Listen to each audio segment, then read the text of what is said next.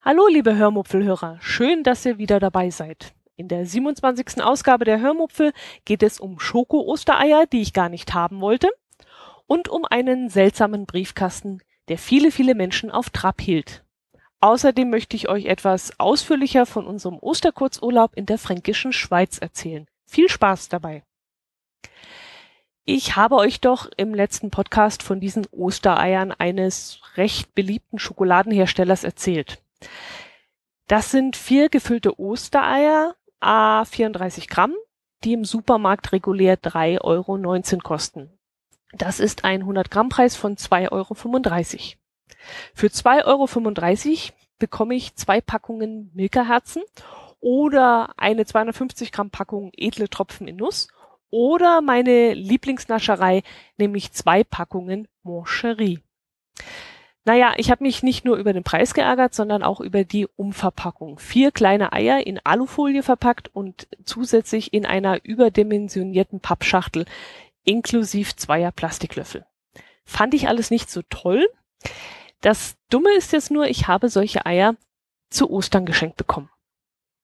Tja, und was macht man jetzt damit? Man isst, man isst sie, ist ja ganz klar. Man schmeißt sie ja nicht weg, man isst sie ja dann auch.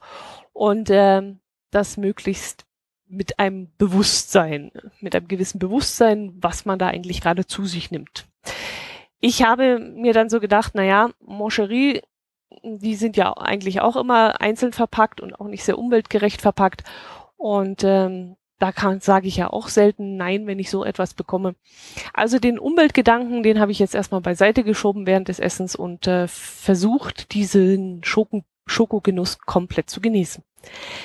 Konnte ich aber nicht sonderlich, denn ähm, nicht wegen des schlechten Gewissens, das ich da hatte, nein, sondern einfach nur, weil ich nicht verstanden habe, warum ich ein doofes Stück Schokolade mit einem Löffel essen soll. Also das Ei ist ja eigentlich nichts anderes als eine gefüllte Praline, aber mehr auch nicht. Und welcher Mensch löffelt Pralinen? Also ich nehme sicherlich keinen Plastiklöffel, um den Alkohol aus den edlen Tropfen in Nuss zu löffeln. Oder Moncherie ich stecke mir die mit einem Mal in den Mund und äh, ich pansche damit nicht rum. Also seit dem vierten Lebensjahr spiele ich nicht mehr mit Essen, also mindestens seit dem vierten Lebensjahr. Und ich fange jetzt damit auch nicht an, nur weil es diese komischen Schokoeier gibt. Ach ja, und davon abgesehen, die Schokolade hat mir auch nicht besonders geschmeckt. Ich bin da eher so der Herrenschokoladentyp, also der Feinherbe. Und ja. Apropos Schokolade, wir haben uns am Wochenende mit Freunden aus Dänemark getroffen. Dazu möchte ich dann euch später noch etwas mehr erzählen. Und diese Freunde haben uns aus Dänemark Pralinen mitgebracht, die laut eigener Aussage typisch dänisch sind. Eine Packung mit 30 Pralinen, äh, 28 Gramm. Ähm, die Pralinen haben die Form einer Schildkröte und sind mit Rumcreme und Karamell gefüllt. Die Pralinen sind nicht einzeln verpackt, sondern nur, in Anführungszeichen, in so einer Stanzform abgelegt, also so eine Plastikstanzform. Und sie schmecken wahnsinnig gut, also richtig lecker. Sie sind natürlich sehr gehaltvoll und auch, ähm, ihr könnt euch vorstellen, Karamell und Rumcreme, dass das sehr süß ist. Aber naja, von den Dingern isst man dann nicht wirklich viel, sondern ein, zwei und dann hat man wahrscheinlich auch schon genug. Also drei Stück, glaube ich, kann man gar nicht auf einmal essen. Wenn ihr also mal in Dänemark Urlaub macht, haltet mal danach Ausschau. Die Schildkröten gibt's auch als Frösche. Äh, also ich meine, die Pralinen gibt es nicht nur in Schildkrötenform, sondern auch als Frösche. So wollte ich das sagen. Außerdem seien sie sehr bekannt in Dänemark, sagte man uns, und äh, seien überall zu bekommen. Ja, bevor ich zu den Dänen komme, wollte ich euch noch etwas über den seltsamen Kasten erzählen, den ich bei uns in der Fußgängerzone in Kempten entdeckt habe. Ihr erinnert euch wahrscheinlich, ich hatte auch in der letzten Folge davon erzählt. Ich habe einen Briefkasten entdeckt, auf dem der Satz stand Ideen für Kempten. Ich hatte daraufhin die Nummer 115 gewählt, die bei uns eine Art Inform Informationsstelle für alle Belange darstellt. Ich wurde dann irgendwann ins Tourismusbüro geleitet, wo eine Dame mir versprach, sich um mein Anliegen zu kümmern. Und sie war dann auch wirklich sehr bemüht und setzte alle Hebel in Bewegung, um mir eine Antwort geben zu können. Alle Hebel, also wirklich alle Hebel hat sie in Bewegung gesetzt, denn ich bekam nur zwei Tage später nach meiner Anfrage eine Antwort zugeschickt. Und jetzt kommt's. Meine Frage ging nicht nur durch sämtliche Abteilungen im Tourismusbüro und nicht nur zum City Management, nein, sondern auch, und jetzt haltet euch fest, zum Büro des Oberbürgermeisters. Von dort zum Leiter des Stadtbauhofs, weiter zum Bauamt Abteilung Sondernutzung, wo dann gesagt wurde, dass das Aufhängen des Kastens nicht genehmigungspflichtig sei, da der Kasten nicht mehr als 15 Zentimeter von der Wand herausragt. Und von dort aus ging es weiter zu einem Stadtrat, der sich in dem Stadtteil, wo sich der Kasten befindet, besonders gut auskennt. Und dieser wiederum kannte einen Politiker der ÖDP, einen, äh, ja, also bis zum Politiker der ÖDP ist es gekommen und die wussten dann Bescheid, denn die haben diesen Kasten aufgehängt. Ja, so war das. Die Partei ÖDP hat diesen Briefkasten irgendwann einmal aufgehängt. Ich könnte es jetzt natürlich auf die Spitze treiben und dort mal nachfragen, warum sie das getan haben, aber ich denke, die Aufschrift Ideen für Kempten ist selbsterklärend und wenn man zwei und zwei zusammenzählt, naja, dann kann man sich schon denken, warum der dort hängt. Seltsam finde ich nur, dass die Allgäuer Zeitung nie über diese Aktion berichtet hat. Dort könnte ich jetzt übrigens auch noch nachfragen, in der Redaktion vielleicht. Vielleicht könnt die mir jetzt was darüber erzählen, wie das zustande gekommen ist. Naja, das lassen wir jetzt lieber. Jo, ähm, ich hoffe, ihr habt heute etwas mehr Zeit mitgebracht und könnt auch mal einen etwas längeren Podcast ertragen. Äh, aber dafür habe ich ja die Kapitelmarken eingefügt. Wenn ihr wollt, könnt ihr hier kurz unterbrechen und von mir aus morgen weiterhören. Weiter geht's nämlich mit unserem Osterkurzurlaub in der fränkischen Schweiz, von dem ich euch erzählen möchte. Freunde von uns, besagte Dänen, machten nämlich Urlaub in Pottenstein. Und weil sie glaubten, dass die fränkische Schweiz ja nicht allzu weit vom Allgäu entfernt liegen würde, fragten sie uns, ob wir nicht Lust hätten, über Ostern ebenfalls nach Pottenstein zu kommen. Und das machten wir dann auch. Ich war mal als Schülerin äh, auf Klassenfahrt in dieser Gegend und äh, wusste noch etwas von einer Bärenhöhle, aber das war es auch schon von, von Pottenstein. Pottenstein ist eine Kleinstadt im Landkreis Bayreuth und liegt ungefähr 60 Kilometer nordöstlich von Nürnberg und circa 50 Kilometer südöstlich von Bamberg. Wenn man Pottenstein von oben sieht, die Stadt liegt in einem Tal, man kann also links und rechts auf einen Hügel steigen, dann sieht es gar nicht wie eine Stadt aus, eher wie ein großes Dorf. Und auch die Infrastruktur ist sehr dörflich. Kleine Läden, kein großartig großen Supermarkt, sondern eher ein kleinerer Supermarkt oder auch kein Industriegebiet oder sowas. Nein, alles ist sehr heimelig und klein und gemütlich dort.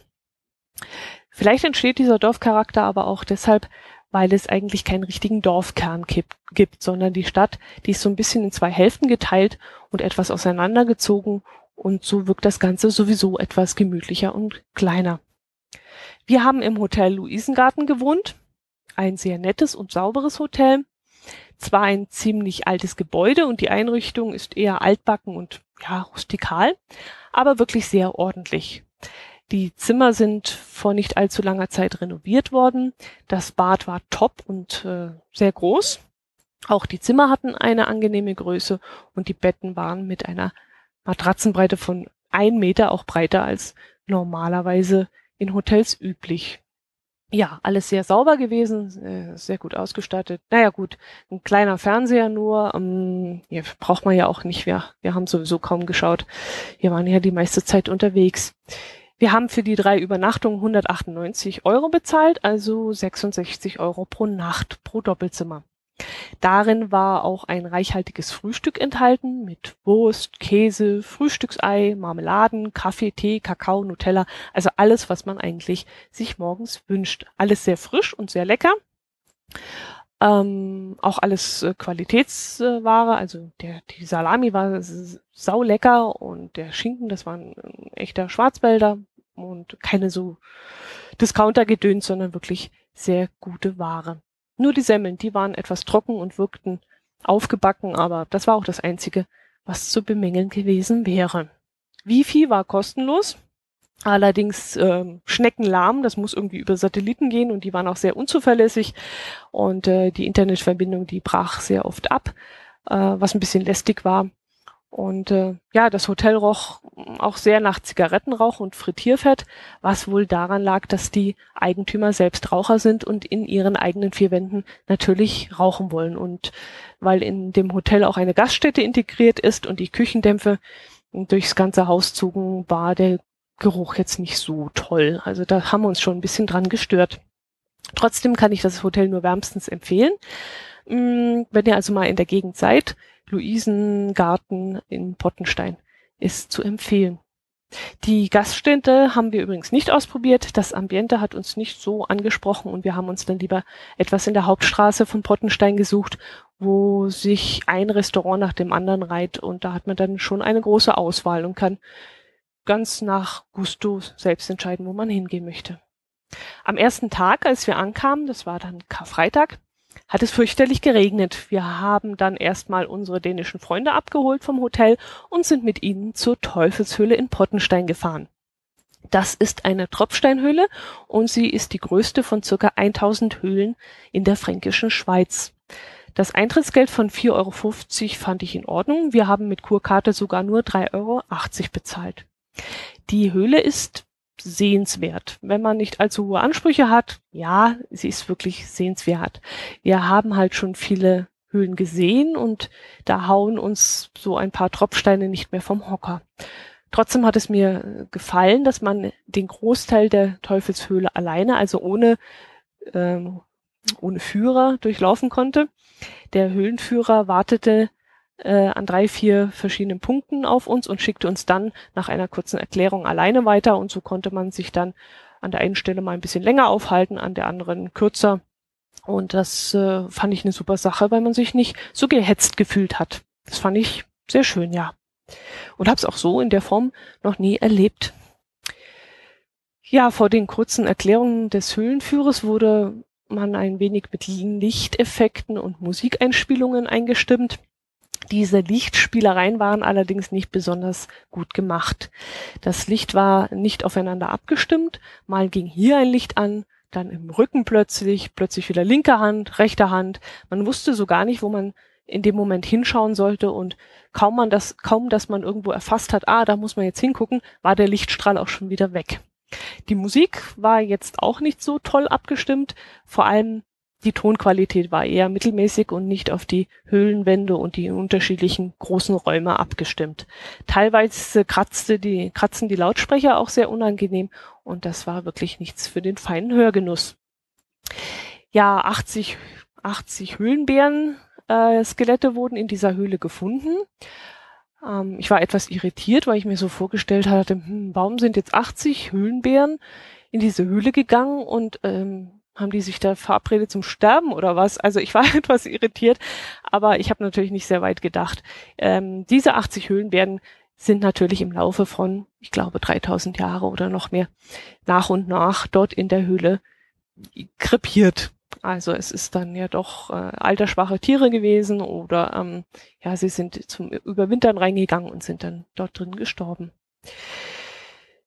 Zurück am Tageslicht regnete es bei uns immer noch und wir spazierten wieder zum Höhleneingang hinunter. Also man kommt dann an einer anderen Stelle aus der Höhle raus, muss dann so einen kleinen Spazierweg durch eine schöne Schlucht noch wieder hinunter zum Höhleneingang laufen. Dort gibt es dann auch für Souvenirjäger und äh, Kaffee-Junkies äh, genug Möglichkeiten, sich zu versorgen. Wir beschlossen dann aber bei dem Sauwetter ein wenig durch den Landkreis zu fahren. Mm, jetzt muss ich dazu sagen, dass äh, bis circa fünf Kilometer vor Pottenstein gibt es eigentlich nichts Besonderes zu sehen. Die Landschaft ist hier leicht hügelig. Rapsfelder, Getreidefelder und Gemüseanbau bestimmen hier das Bild. Also wirklich nichts Besonderes. Erst kurz vor Pottenstein fährt man plötzlich in eine imposante Felsenlandschaft hinein. Links und rechts steigen dann urplötzlich karstige Felsen, das sogenannte Kalk- und Dolomitgestein empor und da wird's dann erst richtig interessant. Hier kann man auch wunderbar wandern oder spazieren gehen oder auch mit einer Sommer Sommerrodelbahn den Berg hinunterfahren. Das haben wir dann aber nicht gemacht, denn bei uns im Allgäu gibt's ja die längste Ganzjahresrodelbahn der Welt, glaube ich, oder in Deutschlands auf jeden Fall mal. Und da können wir jederzeit fahren und äh, wenn uns danach ist. Deswegen haben wir gesagt, da in Pottenstein müssen wir das nicht unbedingt machen. Ja, am Ostersamstag hatten wir dann herrliches Frühlingswetter, obwohl es war schon, es war noch etwas kühl, aber die Sonne schien und alles blühte um uns herum. Also ja, etwas kühles Frühlingswetter. Da sind wir dann nach Bamberg gefahren und Bamberg hätte ich mir anders vorgestellt. Ich habe schon viel von Bamberg gehört, wie schön diese Stadt sei. Eine herrliche Altstadt soll Bamberg haben und äh, deshalb war ich schon sehr gespannt darauf. Naja, ich fand die Stadt schon schön, aber eben nur die Altstadt und diese war, ist eben nicht sehr groß. Das Ganze beschränkt sich auf ein paar wenige interessante Straßen und ja, vielleicht noch auf dem Domberg, der, den kann man ja auch noch zur Altstadt zählen und ähm, auf dem steht ja der circa 1000 Jahre alte Kaiserdom, der war auch noch sehr sehenswert. Aber äh, ja, wir waren da relativ schnell durch. Besonders schön fand ich das alte Rathaus aus dem 14. Jahrhundert. Das wurde genau in der Mitte der Regnitz gebaut, weil der damalige Bischof nichts von seinem Grund und Boden hergeben wollte. Ähm, haben findige Bürger dann gesagt, na ja, ähm, Wasser ist ja eigentlich kein Grund und Boden und äh, dann haben sie damit begonnen, direkt mitten im Fluss dieses riesige Gebäude zu bauen und das ist wirklich sehenswert. Ein ein tolles äh, Bild hat das gegeben. Ich habe es glaube auch auf Twitter euch geschickt. Der Bummel durch die kleine Altstadt hat uns sehr gut gefallen, aber wie gesagt, es dauerte nicht lange, dann hatten wir eigentlich schon alles gesehen. Und weil Samstag war und die Geschäfte geöffnet hatten, ähm, sind wir noch ein bisschen durch die Fußgängerzone gebummelt und sind dort unter anderem auf einem auf einen interessanten Laden gestoßen. Dieser Laden, mh, hm, wie erkläre ich das jetzt? Also ähm, 2006 oder 2007 hatten ein paar Studenten auf dem Weg zum Badesee eine tolle Idee. Sie hörten nämlich im Radio die Werbung eines Müsli-Herstellers und meinten, dass man das doch wesentlich besser machen könnte. Sie wollten ein biologisches, zuckerfreies und vor allem individuell zusammenstellbares Müsli anbieten. Die Idee ward geboren und sie machten sich daran, diese Idee umzusetzen. Sie gründeten 2007 ein Unternehmen und vertrieben das Müsli dann erstmal online. Das Besondere daran ist, wie gesagt, man kann sich das Müsli wirklich, wie man selbst möchte, individuell zusammenstellen und dann zuschicken lassen. Inzwischen gibt es auch schon einige Geschäfte. Unter anderem habe ich gelesen, dass es am Viktualienmarkt in München ein solches Geschäft geben soll. Ähm, in Bamberg, wie gesagt, auch. In Passau, da entstand diese Idee. Da gibt es auch ein, ein Geschäft. Ja, und in Bamberg, dort sind wir ähm, dann auch hineingegangen und haben uns dort mal umgeschaut. Es gibt dort auch vor Ort eine riesige Auswahl an Müslis. Für jeden Geschmack sollte da eigentlich etwas dabei sein. Und wenn nicht, kann man, wie gesagt, das Müsli online zusammenstellen und kostenlos an das Geschäft schicken lassen und es dort abholen. Damit spart man dann natürlich Porto, wenn man es direkt im Laden abholt. Wir haben uns dann mal einige Müslis vor Ort angeschaut, weil wir essen auch sehr gerne Müsli und uns für zwei entschieden, die wir dann auch vor Ort kosten konnten. Ähm, die wurden uns dann in kleine Becher mit Milch oder Joghurt, je nachdem, wie wir es haben wollten, angerührt und wir konnten sie dann verkosten. Die Müsli waren wirklich, wirklich, wirklich sehr, sehr lecker. Vor allem das Espresso-Müsli hat es mir angetan. Ich mag ja, wie ich schon erwähnt habe, eher herbere Schokosorten und deshalb kam dieser Müsli-Mix mit diesem feinherben Espresso-Geschmack sehr gut bei mir an. Wir haben dann auch gleich mehrere Packungen mitgenommen. In einer Packung sind äh, 575 Gramm drin. Das kostet dann 7,90 Euro. Also mein Müsli hat 7,90 Euro gekostet. Es gibt aber auch schon Müslis ab, ich glaube, 5,90 Euro. Sicherlich ist das teurer als die Einheitsmüsli aus dem Supermarkt, ganz klar. Aber wenn man andere Marken Müslis anschaut, sind diese sicherlich auch nicht günstiger. Also ich fand den Preis jetzt wirklich in Ordnung. Wenn man Ware im Wert von über 40 Euro online bestellt, zahlt man dann auch keine Versandkosten. Also da spart man dann auch nochmal, ich glaube, 3,90 Euro. Es gibt übrigens auch veganes Müsli und laktosefreies Müsli und ja, zuckerfreies glaube ich auch und und und und und. Jedenfalls ist das Zeug gesünder und leckerer als diese Schoko-Ostereier in der Eierverpackung.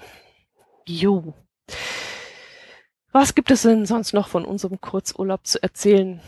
Wir waren dann am Ostersonntag noch schön wandern im sogenannten Klumpertal. Das liegt zwischen Pottenstein und Pegnitz und wird auch als schönstes und unberührtestes Tal der fränkischen Schweiz bezeichnet. Naja, unberührt. Es ist auf jeden Fall sehr beliebt, denn wir waren an diesem Sonntag definitiv nicht die einzigen dort. Schon einen Parkplatz zu finden war nicht ganz so einfach und ungestört waren wir während unserer Wanderung dann natürlich auch nicht. Es waren genügend Stockspaziergänger unterwegs, also keine Nordic Talker, wie ich sie immer nenne, sondern äh, schon Wanderer, die der Meinung waren, auf den gut ausgetretenen Pfaden bräuchten sie noch Wanderstöcke. Naja, wer es braucht, was soll's. Mm, am Ostermontag sind wir dann langsam wieder Richtung Heimat gefahren.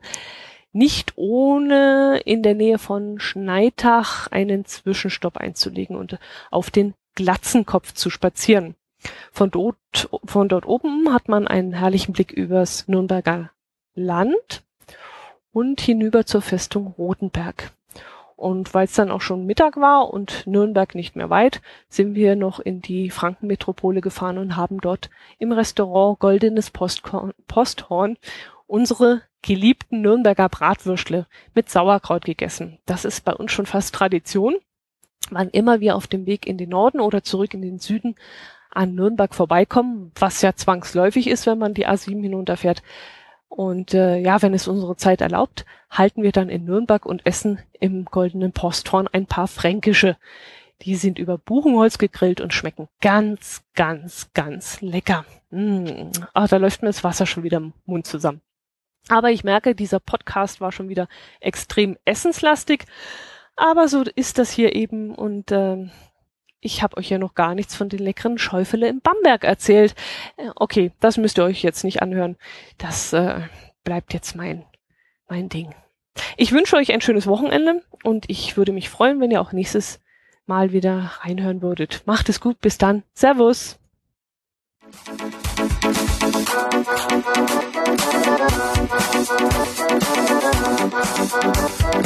you.